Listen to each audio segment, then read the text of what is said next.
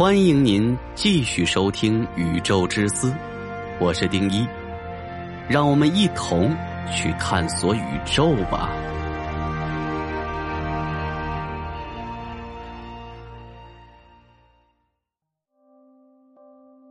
人类文明讯息已传至浩瀚宇宙深处，为何不见外星文明的回音？一九四六年，二战结束后的第二年，美国的工程师向月球发送了一束无线电波，并成功的检测到了它的回波。他们把这项实验称为戴安娜计划。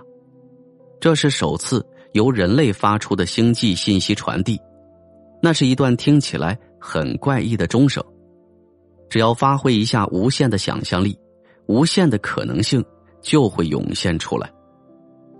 载人太空飞船上，当它以每小时数千英里的速度行驶时，我们能够有效的控制它，并且建立起通讯连接，与飞船上的乘客交谈。当物体以光速行驶时，只需要一秒钟就能让无线电波抵达月球，但扩散开来的波阵面比月球更大，大部分的电波会从月球旁边经过，只有中央部位的电波会反弹回来。经过二点五秒的来回时间后，电波回到了地球。戴安娜计划传输了一连串的强烈无线电波，每隔四秒钟发送一次。那些没有抵达月球的电波仍会继续旅行，这仅仅是一个开端。二战后，美国各地的电视台遍地开花，世界各地也同样如此。戴安娜计划发送的信息。FM 广播、电视与雷达发送的信号，在二十世纪中期早已光速向四处发送。这些信号组成了一个巨大的无线电波层，在地球之外向四周扩张。可以说，我们的世界正在向外光播故事。我们的祖先把吉尔加美的故事刻在石板上，以此把传奇留到现在。我们则把故事。转为无线电波，发送到太空中去。他们每年要走一光年，也就是六万亿英里。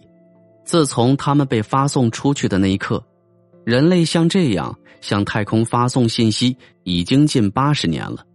最先发出的电波已经横扫了其他恒星的几千个星系。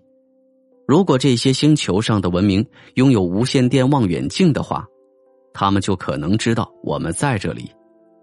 如果其他的世界也能够发送他们的故事到太空中，又会怎样？自从一九六零年以来，人类一直在监听来自太空的无线电信号，不过还没有听到什么像钟声那样的东西。不过，我们的研究还过于零散，只局限于天空中的某个部分。现在我们知道，我们也许错过了某些外星人的信号。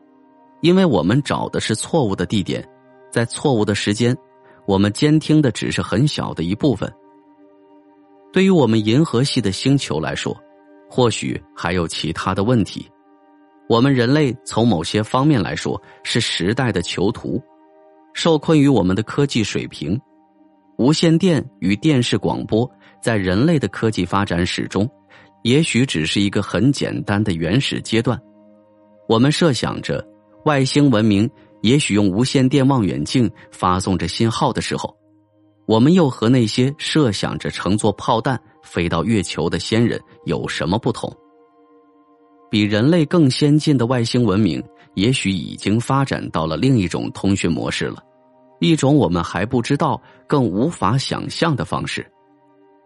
他们的信息很可能此刻就围绕在我们的周围。可是我们不懂得怎么去捕捉它，就像我们的祖先一样，在一个多世纪以前，人们经常会察觉不到从别的地方传来的无线电呼救信号。还有一个更棘手的可能性：文明和生命体一样，在生存过一段时间以后会消亡，由于自然的原因，或者是暴力，或者是自行造成的毁灭。不管怎样。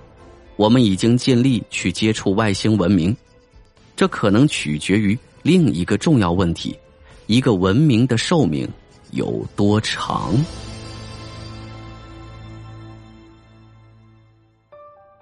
大家好，宇宙之思快更版已正式上线，每天更新三期，VIP 即可畅爽收听。关注主播，进入主播个人主页即可找到，或直接搜索“宇宙之思快更版”。感谢大家的支持。